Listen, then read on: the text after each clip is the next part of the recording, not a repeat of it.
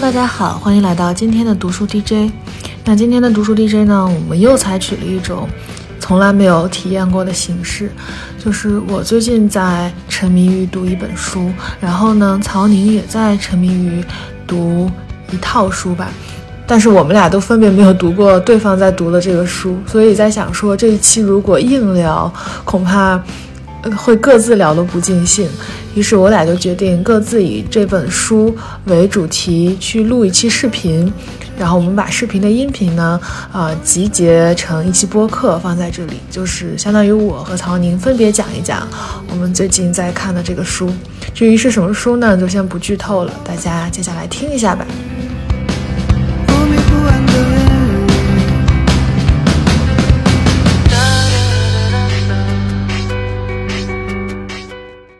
Hello，大家好，欢迎来到我的频道。那好久不见了啊！最近消失的这段时间呢，我读到了一本很好很好的书，就是这本杨潇的《重走》，它的副标题叫《在公路、河流和驿道上寻找西南联大》。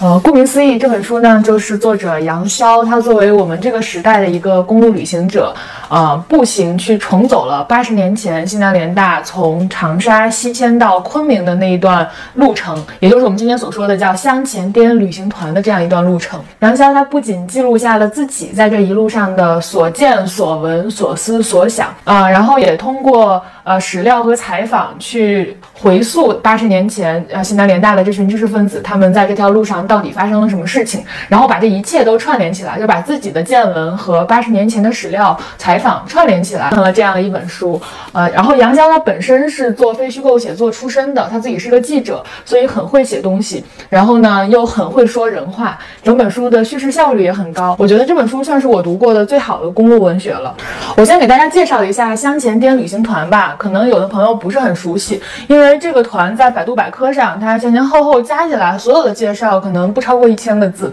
但是知道西南联大的人肯定很多。那湘黔滇旅行团跟西南联大又是什么关系呢？呃，众所周知，西南联大它是由清华、北大、南开三所学校的师生，呃，在抗战爆发之后，那就是从北京、从北平西迁到昆明成立的一个呃战时的联合大学。但事实上，最开始这三所大学并不是在昆明成立的联合大学，他们是首先在湖南长沙成立了一个。林大就是全名叫林，不是林业大学，叫临时大学。呃，整个故事就是一九三七年七七事变爆发之后，北平沦陷，然后平津的这些大学都被迫要迁到更安全的地方。当然，就是面临是否要迁到更安全的地方，当时的这群知识分子也是面临着一个时代的大灾问的，就是你在战争爆发之后，你要选择救亡，选择上前线打仗，还是选择在书斋里边治学求学做学问？选择了治学求学。做学问的这部分知识分子，可能就选择了从北平西迁到长沙，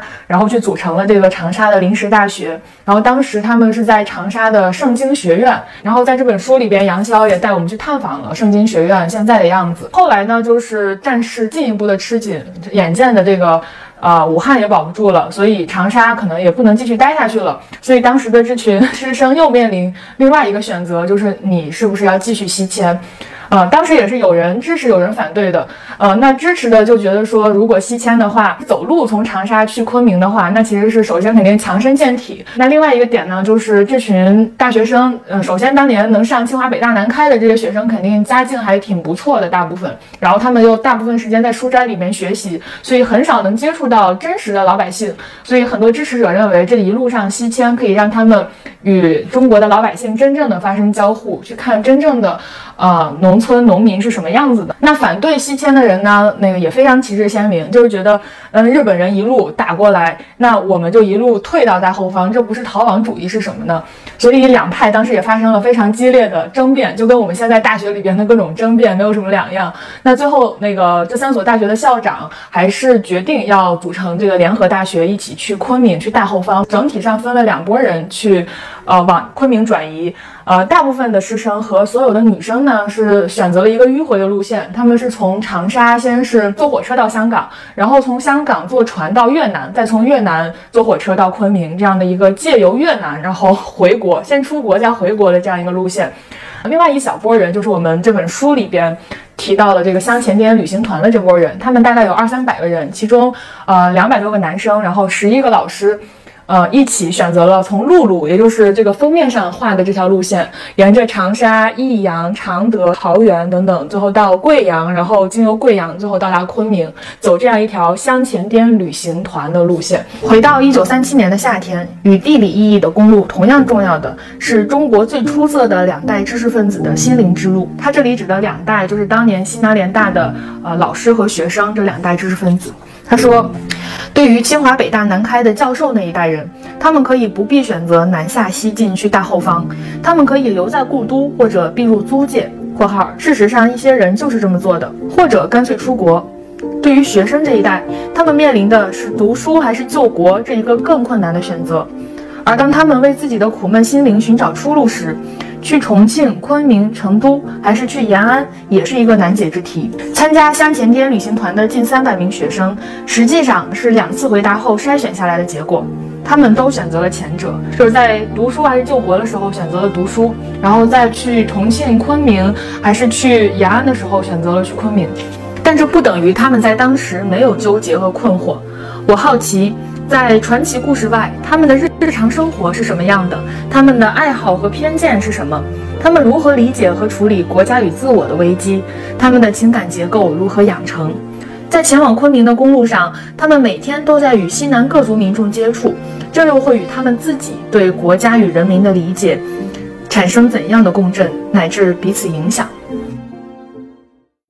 这个像千年旅行团的名单里边，大家比较耳熟能详的老师，包括像闻一多啦、曾曾兆伦，还有袁复礼等等。学生里边比较有名的，当然就是穆旦了。穆旦是大文学家、大文豪、大诗人，然后他有他弟弟，可能大家。知道了更多，叫金庸。那就是这样一群人，他们一九三八年二月从长沙出发，然后一路上一路上也算是受到官方的保护吧。国民党当局给这个沿路他们会经过的县市的政府都打了电报，让他们优待这些学生们。然后呢，呃，还派了一个叫黄团长，这个书里边也有详细写这个人物，他名字叫黄世岳，派了黄世岳团长，呃，带着他的兵，然后一路保护这些学生。但大家也知道，当时战乱时期嘛，所以还是有很多呃问题，比如说他们在路上遇到土匪啊等等。然后另外，他们一路往大后方走，一路看到一路听到国土沦陷的消息，然后一路看到呃不断的在毁路，就是因为为了防止日本人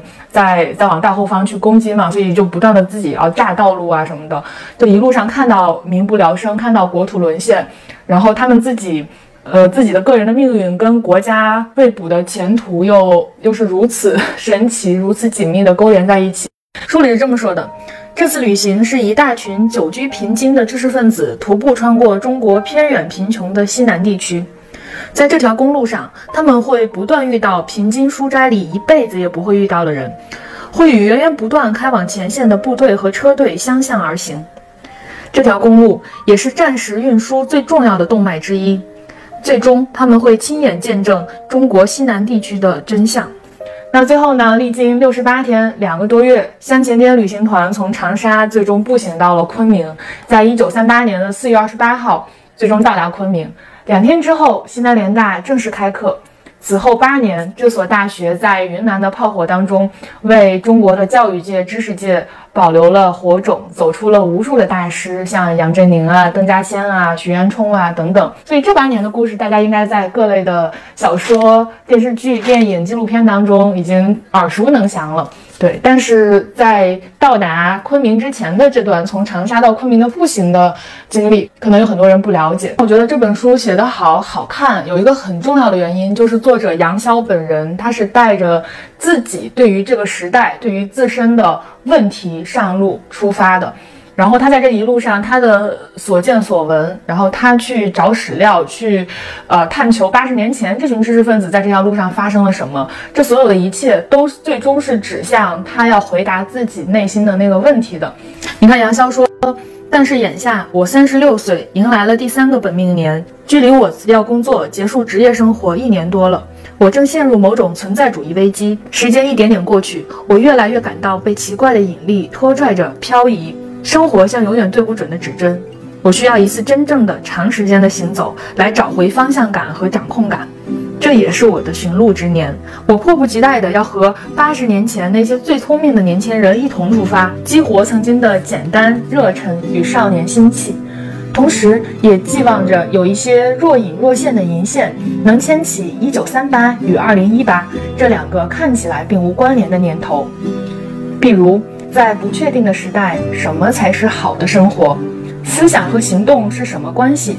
人生的意义又到底为何？他在辞职之前是一个很优秀的记者。他是南开中文系毕业的，然后在新华社、南州、时尚先生都待过，反正是那种才华横溢的媒体人。但是后来可能是厌倦了这个媒体人的生活，所以选择辞职，想做一点自己真正想做的内容。但是可能在辞职的这一年时间当中呢，也失去了方向感和掌控感，就是没有做出自己满意的东西。呃，同时大家对这个知识分子在当下所处的这个时代，这个流量时代所面临的困境。就是不知道该怎么办吧，所以他这一路上看到的东西，他这一路上去阅读，呃，八十年前的日记，都在一定程度上其实是在给自己做一场心灵马杀鸡。总之就是，呃，读者会很很自然的带入杨逍，然后因为我觉得我们所处的这个时代的每个人，每个读书人吧，都有跟杨逍面临的同样的问题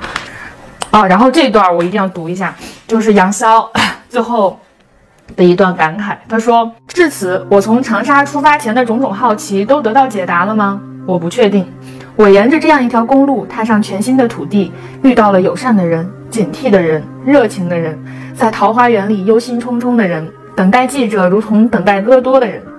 我生了一场小病，大脚趾疼了若干天，和人吵了两架，被挂了三次电话，在肮脏的棉被下做了一次噩梦。”我喝到了无比甘甜的山泉，吃到了大数据不会告诉你的鲜美米粉，还数次被陌生人邀请吃饭。我触摸到了已经在城市里消失的附近，或者说一种亲密的人情社会。我见识了官僚体制的刻板，也发现了它的裂缝。我有多为留下的历史痕迹庆幸，就有多为失去的遗憾。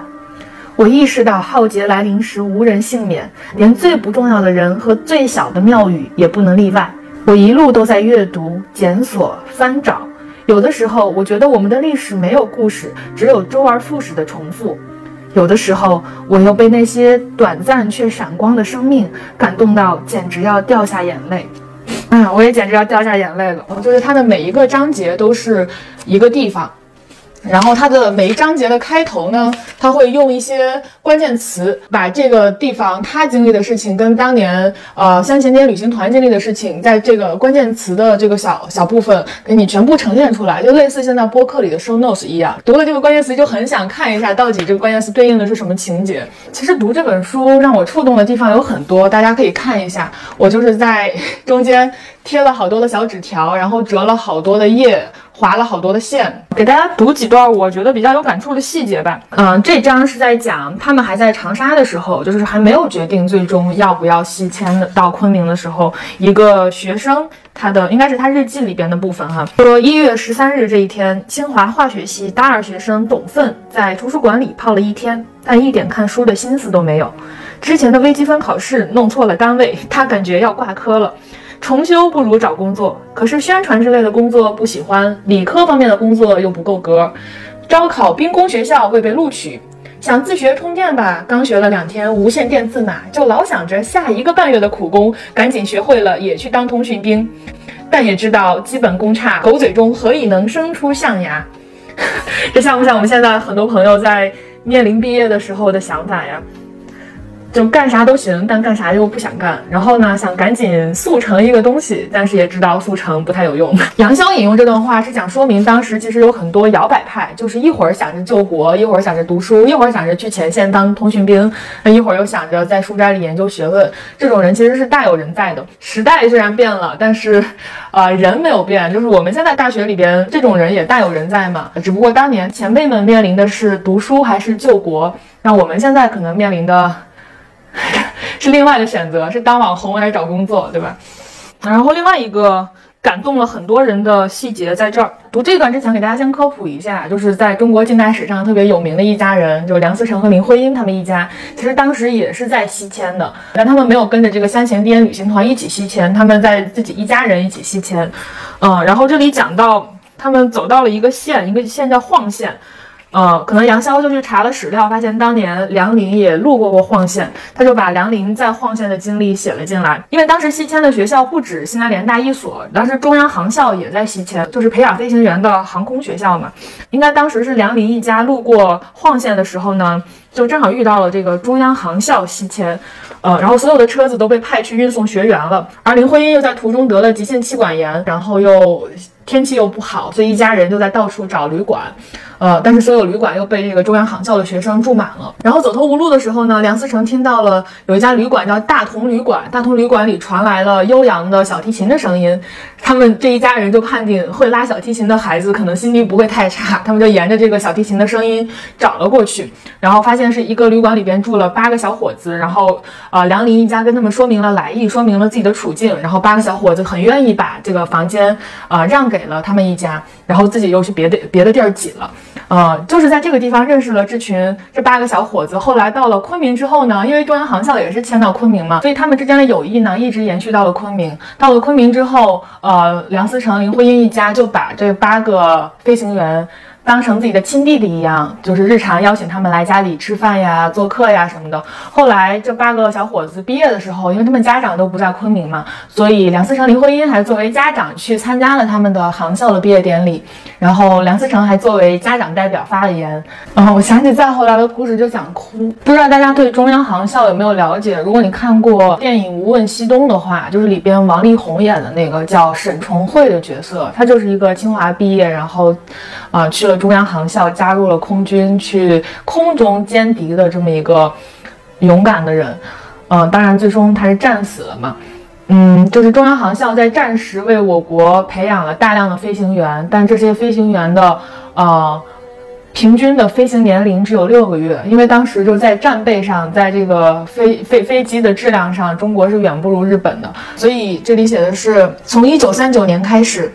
陈桂明、叶鹏飞、黄栋全，这些都是我刚才说的那八个小伙子，他们的遗物一个一个寄到了荣誉家长梁思成和林徽因手中。每接到一次包裹，林徽因都要哭一场。然后直到最后，一九四一年，呃，梁思呃林徽因自己的亲弟弟林恒，他也是中央航校的学员，也牺牲在成都的上空。三年之后，林徽因写下了那首著名的《哭三弟恒》。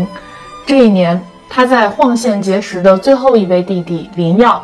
也牺牲于衡阳保卫战中。哦，读到这个，我真的是绷不住了。嗯，书的最后呢，呃，杨逍跟着这个香前滇旅行团的脚步，最终到达了昆明。这是一九三八年四月二十八日，香前滇旅行团的最后一站，团长黄诗月在这里进行了最后一次点名，双手捧着花名册。交给联大常委、清华校长梅贻琦，表示他未辱三位校长的重托，把学生全部平安地带到昆明。此时此刻，结束了他作为团长的使命。在场的师生用雷动的掌声向他致谢。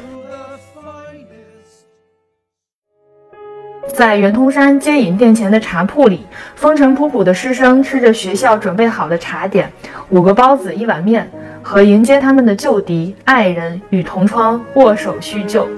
久违久违，你好你好，一片欢笑声交响在风和日暖的氛围里。次日，学校通知，旅行团经费尚有结余，可为全体成员每人做衬衫一件、裤一条，以补充旅行中的磨损。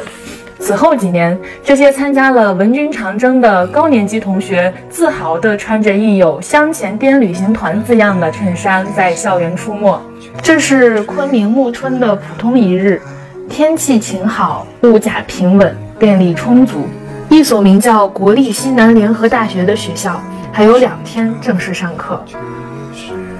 而他，而他刚毅坚卓的八年。才刚刚开始，在清华的校园里有一个西南联大的纪念碑，上面就写着“刚毅坚卓”。嗯，我觉得现在的孩子，我们很难去理解这四个字到底是什么意思。啊，庆幸读了这本书，让我离这四个字，我感觉是近了一点。这本书虽然很厚，有六百多页，但是我读的时候无数次希望它厚一点，再厚一点，这样我就可以再多读它一会儿了。就是在读的过程当中，我无数次像现在这样，就忍不住的哭，是因为我觉得它里边写的这些。二十多岁的当年，二十多岁的人，嗯，就跟我的同学一样，一样的迷茫，一样的朝气蓬勃，一样的不知道天高地厚，然后一样的苦中作乐。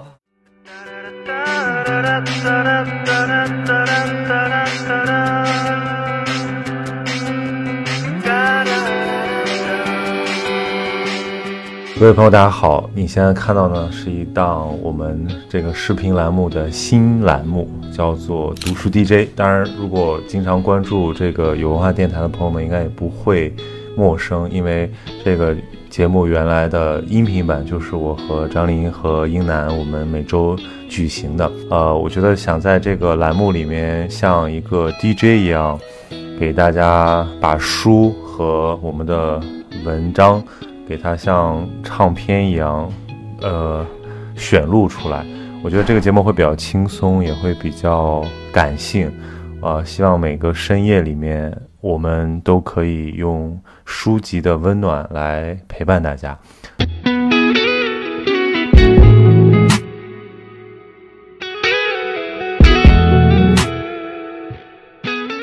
在今天的这个第一期节目里面呢，我想做一个比较特别的纪念，因为大家知道今天是十一月十一号，那么除了是众所周知的双十一购物节之外呢，其实呢，今天是一个我非常喜欢，可以说是这个阅读生涯中最重要的一个作者，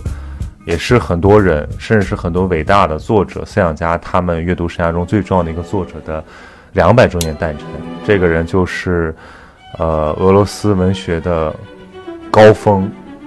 之一，这个托斯托耶夫斯基。那么接下来呢，我们就要先讲托斯托耶夫斯基的这个 Top Five。当然，这个是我们为了节目形式的一个适应了。这其实他的作品，呃，我觉得任何一个呃严肃作家，他的每个时期的作品都有其特色，其实也很难分清楚，呃，所谓的排名。所以我在这里声明一下，我们这个评的这个所谓的 top five，并不是一个呃盖棺定论，我只是一个普通的读者，所以我觉得我这里简单可以评的一个东西是说，来我们来一个这个入门榜单，就是你从入门的角度来讲，这个我们可以给难度啊或者阅读场景啊提供一些建议，而这个建议也是非常私人化的，所以我觉得在这种意义上，我们才可以评出这个排行。OK，那我们首先要讲的。这个第五名的作品，呃，我会选择《死无手记》。这个《死无手记》呢，其实是他的一个纪实类作品，它并不像其他的作品那样有一个这种完整的戏剧性的结构。《死无手记》是他在这个流放时期，用一种非常冷静客观的一种笔调去写他在这个苦役时期的一个见闻的这么一个纪实类作品。你甚至可以把它理解为，按照现在的流行的词儿说，叫非虚构。死无手记为什么我要把它放在这个非常重要的位置来讲呢？因为大家知道，这个一八四九年啊，这个就是托托耶夫斯基这个思想转折的一年。他曾经因为参加这个激进革命小组，然后被通缉，然后判了死刑，在这个死刑的最后被赦免。因为当时的这个沙皇统治要讲究恩威并施嘛，你在最后一刻赦免你的犯人，这一定会对你感激涕零。那么托托耶夫斯基就经受了这么一个非常戏剧性的。从鬼门关前逃过的经历，然后这个对他的思想发生了非常大的震颤。那最后他被发往这个西伯利亚流放，真正到了俄罗斯的基层、穷苦的劳动人民和农奴身边，他终于发现了以前那套知识分子式的这个救国理想、救世理想变得不那么重要。他们所期待的这个解放和革命，并不是底层人民所真正需求的，而正是在这种强烈的理想跟现实的冲突之中，托斯托耶夫斯基转变了。所以呢，我推荐这个《死无手记》，最重要的原因就在于，你可以从中看到托斯托耶夫斯基思想形成的这个最重要的一个时期，他的这个流放时期。啊，那其实这个当然写的也非常好了，就是他还是能够窥见到说他的这个笔法，就他其实既是一个现实主义的描写，但是他同时又采用了大量的这种对细节、对人的心理的刻画。啊，他并不像之后的他晚期的作品那样着迷于这个人的内心剖析。反而显示出一种比较平衡的这种文学色彩。如果要贴一个标签的话，我会认为这个呃《死无手记》它其实是一个陀氏作品中非虚构、纪实像的思想变化过程中最重要的一个记录文本，而这个文本可以窥见他作为一个大思想家和文学家草图一样的一个存在。然后最后。呃，我会在这个每个推荐语后选一段话，然后这段话呢是选自这本书，是当时做的一些笔记，然后作为呃一个小的引入。它里面有这样一段话，他说：“有一天我忽然想到，如果要彻底制服、压垮一个人，要对他处以一种最可怕的刑罚，以致最可怕的杀人凶手也闻之胆寒，不敢以身试法，那么只要使其劳动毫无益处、毫无意义的特点即可。”这会不会让我们想到西西弗斯的神话呢？就是我们之前也在很多节目里面提到过的这个加缪的成名作。其实加缪呢，就是一个受，呃，托斯耶夫斯基影响极大的一个作者，包括他会把我他之前的很多作品改编成这个剧本和排成戏。Dostoevsky écrivait directement pour le théâtre sans le savoir, car il, il procédait par dialogue et par indication de mise en scène. Ces indications, d'ailleurs, sont parfois contradictoires. 那下面我们开始揭晓这个第四名，排在这个第四的是，就是我刚才提到的这个加缪改编的这个剧本《群魔》。呃，《群魔》这部小说是我晚近读的，就是因为之前是真的是。试图读，但是实在是没有读进去。基本上每次读到这个不到一百页就放弃，然后连试了两次，呃，每次都是铩羽而归，但好呃非常的那个沮丧。但是呢，这个小说的神奇之处就在于，你一旦读到后面啊，你其实是可以享受它的过程的。尤其是你开始关心这些人物他们在这个所谓的社会舞台、历史舞台上的角色的时候，你就开始明白托斯托耶夫斯基想在这部小说里面做什么。《群魔》是这样一部小说，它其实讲了一批这种革命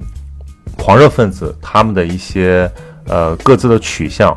呃，比如说这里面有非常多的这个人物的登场，因为时间原因，我们就不一一展开。呃，印象特别令人深刻的有一些。呃，比如说这个非常极端的彼得，那么他是一个用现在的这个概念，他是一个这个革命恐怖分子，就他为了实现他的革命理想，不惜这个作恶，呃，不惜这个残忍的杀害一切这个成为障碍的人。彼得这个五人小组在呃一个旧式的这种老派的自由主义的这种教条下，没办法实现自己的社会改革理想，那么于是他们就选择了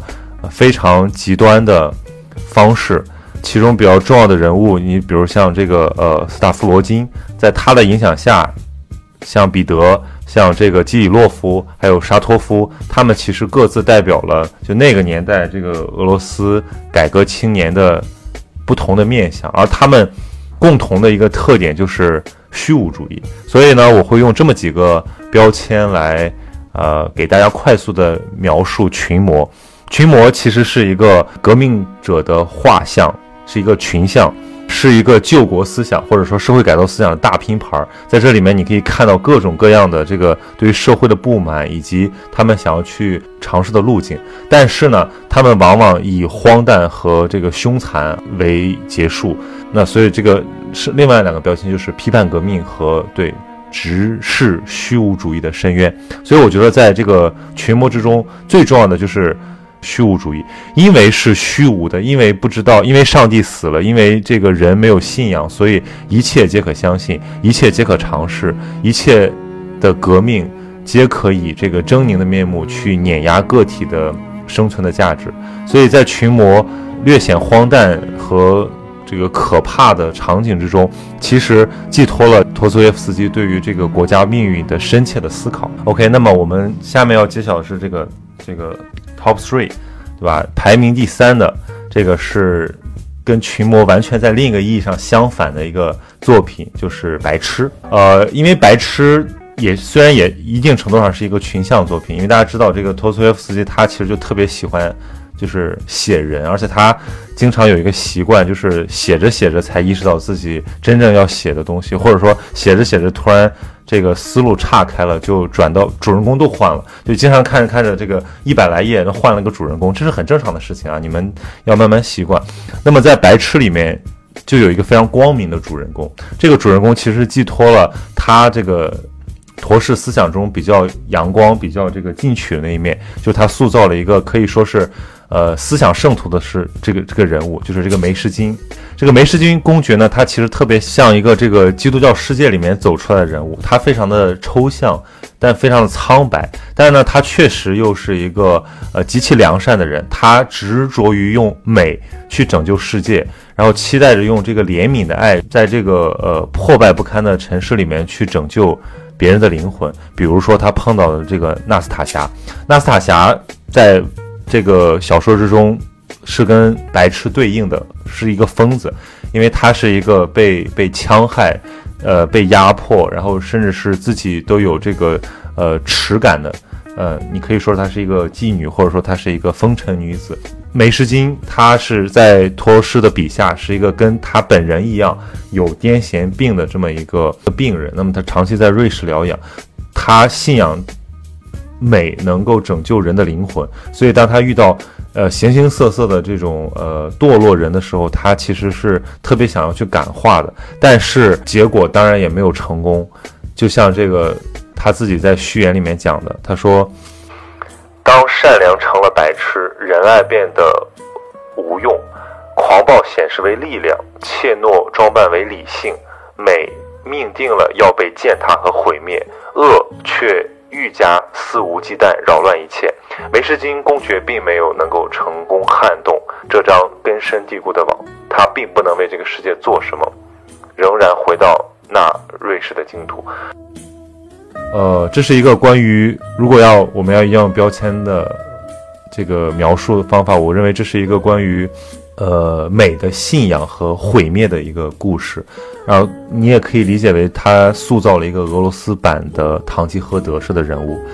当然，白痴这种自我嘲讽，呃，还是会让人觉得非常的悲凉。就是我们能不能够在这个世界上拥有一种审美上的绝对价值？我觉得在这个作品里面进行了非常多的探讨。就像它里面还讲到，他说美是很难评判的，我还没有做好准备。而美是一个谜。下面呢，我们要来揭晓这个第二名的作品。其实，我觉得大家应该也能猜到了，就是。因为如果我们最早入手读这个托斯托耶夫斯基，恐怕会读到的都是这部作品，就是他的代表作之一《罪与罚》。而《罪与罚》这个，因为它的文保文本是相对比较轻薄，且它的这个故事非常的紧凑，而具有这个戏剧张力，所以往往被呃成为了解陀氏的一个非常入门级的作品。但其实这个也是他晚期的一个重要代表作。就这里面其实还是有非常复杂的这个思想。那我相信。B 站的朋友们应该会比较熟悉他，因为之前呢，罗翔老师在这个读书世界读书的时候，他也推荐了这部作品。其实这个作品的故事非常简单，它的灵感来自于当时的一个社会新闻，就是一个大学生杀了自己的房东，一个想成为超人的，想成为尼采意义上的这种呃超人的这个大学生，呃拉斯科尔尼科夫，他受到无政府主义的影响。但是又为生计所迫，在这个生活的残忍的这个戕害下呢，看到了自己的这个房东老太婆和他的妹妹，呃，他在想，就是说我应不应该替这个社会除恶，包括让自己解脱。在经历了这一系列的这个挣扎之后呢，他就是贸然把这个人给杀了。但是从此之后，他发现他的人生判若两个阶段，然后没有办法。能从那种巨大的这个痛苦和悔恨之中解脱出来，那么最终是在这个呃索尼娅的这个帮助之下，就是又是一个另一个非常圣洁的这个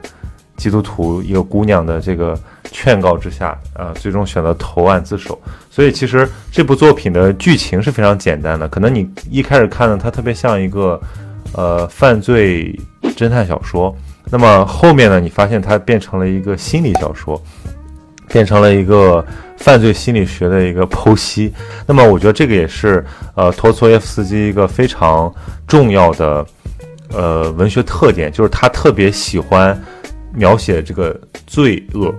呃，那么这个罪恶在他的笔下不仅仅是一个骇人听闻的一个社会事实，而更重要的是成为一种内在的心理事实。如果大家对这个轻便的故事，对这个比较完整的故事比较感兴趣的话，不妨去读一读《罪与罚》，而它会牢牢吸引你，并且向你展现这个托索耶夫斯基作品非常重大的魅力。然后我来给大家选一段这个其中非常重要的话。人类社会绝大多数的这些恩人和建立的者都是非常可怕的刽子手。有良心的人，如果他认识到犯了错误，就会感到痛，这也是对他的惩罚，苦役之外的惩罚。精神上和肉体上的痛苦，对于有大志和深谋远虑的人，永远是不可避免的。世界上没有比说真话更困难的事了，但也没有比阿谀奉承更容易的事了。每个人都为自己打算，谁最会哄骗自己，谁才能活得最快乐。这些话非常的简短有力，但是散落在这个文章之中，有的时候确实会让你开始反思：我们自己是一个好人吗？所以这个也是呃，陀氏作品里面非常重要的一个特色，就是它里面没有绝对的善恶，它里面并不把人分成绝对的好人和坏人，而它重要的一个在这个道德伦理上的这个。启发就是不要论断人，这个是是这个源自于这个基督教，或者说更准确的来讲，就是东正教里面非常深厚的一个精神，就是我们俗人是没有办法看清人的真面目的，我们没有办法审判，只有上帝才能审判人。那我们接下来就要揭晓这个，我认为 top one，也就是说，呃，真正意义上这个。托斯托耶夫斯基的这个集大成之作啊，就是就是这部《卡拉马佐夫兄弟》。这个书呢，是我上大学的时候读的，可以说读的非常非常痛苦。我记得当时那个我们文图的那个呃借阅室里面有大概四五个版本的《卡拉马佐夫兄弟》，然后我选了一个书封最精美的那本书，几乎没有被翻开过，而且它是一个九十年代初的老译本。那我在看的，我整整看了一个学期，那个学期所有的这个，呃，起起伏伏也好，或者说所有的这种新鲜刺激也好，最终都淡忘，而读就是深夜挑灯读这个托斯耶夫斯基《卡拉马佐夫兄弟》的这个记忆，却永远的留在了我的这个大学读书的这个回忆之中。所以它真的是一个，嗯，可以说是思想的奠基之作。呃，我觉得任何读过这部作品的人，没有不被他震撼的。他讲了个什么故事呢？他就讲了一家人，这个老卡拉马佐夫，他有三个孩子，三兄弟，他们一家人其实就是这种人受到内心困扰的缩影。比如说，这个老卡拉马佐夫，他是一个极度世俗化，沉沉湎于这种世俗享乐，然后没有任何的道德感，基本就是信口雌黄，呃。偷奸耍滑，甚至无恶不作，在他的这个情况下，他的三个儿子却呈现了不同的面相。比如说，这个阿廖沙是一个非常极端的一个圣徒，他在道德，在这个为善方面都非常的呃严格的自我要求。而他的这个哥哥，这个米迦，他其实是一种在两种极端的典型之中不断受到诱惑摇摆。他也纵情于享乐，但是却无法像他父亲那样，就是彻底迷失而忘记这个自己曾经的这个天性的人，所以也可以说是他身上这个叫呃德行未呃良良心未泯吧。至于伊万呢，他其实应该是我们多数人读这个小说之中。最能够代入的一个人，他有点像这个我们刚才讲这个《罪罚》中这个拉斯科尔尼科夫那种受超人思想蛊惑的，他特别想要去实现自己的一个道德理想型，但是他又在现实的丑恶、暗淡和这个呃对人性的失望之中摇摆不定，所以呃。在这个全书中最后一章，也就是这个极负盛名的这个宗教大法官这一个章节里面，对这种超人的思想的追问和质疑达到了巅峰。我给大家找一找，就是我当时读这个话读这个书的时候最受震撼的那些话，我后来都一直在思在思考，就是比如说它里面讲，他说我爱人类，但我实在对自己大惑不解，因为我越是爱整个人类，就越是不爱具体的人。任何人只要在离我很近的地方，他的个性就会压迫我的自尊心，妨碍我的自由。不出一昼夜，即使最好的人也会令我感到憎恶。大家有没有这种感觉？就是我们非常容易被这个抽象的理念，包括真善美的所感动，但我们其实真的特别难以面对一个具体的存在的个体，践行他们。甚至说，我们对于一个个体的真实，我们是产生不了那么神圣的情感的。所以。托托崔耶夫斯基讨论了我们所应该能够奉行的一种价值观，就他一直有一种天下一家，就是人和人应该相相爱彼此，能够团结一致的这么一种比较抽象的一种理想，但是又现实是非常残酷的。所以他在里面讲，他说与梦想中的爱比起来，切实的爱是一件严酷和令人生畏的事情。梦想中的爱是急功近利、立竿见影。渴望做出人人注目的壮举，现实的爱则是需要工作和毅力。对某些人来讲，兴许还是一门学问。所以，如果我们要总结一下这个卡拉马佐夫马佐夫兄弟所要表达的一种伦理观，那其实就是一个到现在为止依然无法解决的问题，就是人和人之间如何。相爱，或者说我们如何作为一个共同体存在，在一个呃没有绝对信仰，在一个上帝已经死了的世界，我们要靠什么能够焕发出我们作为人的那个呃真善美的本性，而不被这个世俗的呃功利的、被这些丑恶的欲望的东西所驱使？对，所以最后我就用一段这个卡拉马夫马佐夫兄弟里面的话。来结束我们今天的一个节目，这个也是非常激动人心的，能够让我们就甚至热泪盈眶的一段这个这个道德启道德启示录一样的话语。他说：“生活是无处不在的，地下也有生活。即使有千灾万难，我活着，遭到严刑拷打，我活着，哪怕幽闭与世隔绝的塔中，我还是活着。”看得见太阳，纵然看不见太阳，我仍然知道有太阳，而知道有太阳，不正是生命全部意义所在吗？啊，所以我们今天用一个非常短的时间，就是简单串了一下他，呃，非常重要的这五本书。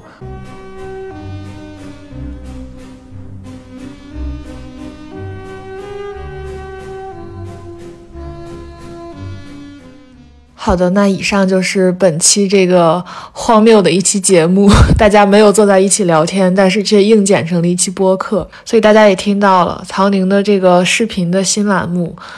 啊，读书 DJ 直接把我们播客读书 DJ 的 IP 给抢走了，但是也没有什么办法，谁让我们这个节目就是一盘散沙，主播永远都聚不起来。那既然他把读书 DJ 的 IP 抢走，那我们直接把他的视频节目的音频抢过来放在这里，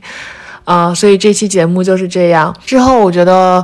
播客读书 DJ 还是要和视频做出区别来哈，我们还是要坐在一起好好的聊一下最近在读的书，所以敬请期待下期节目吧。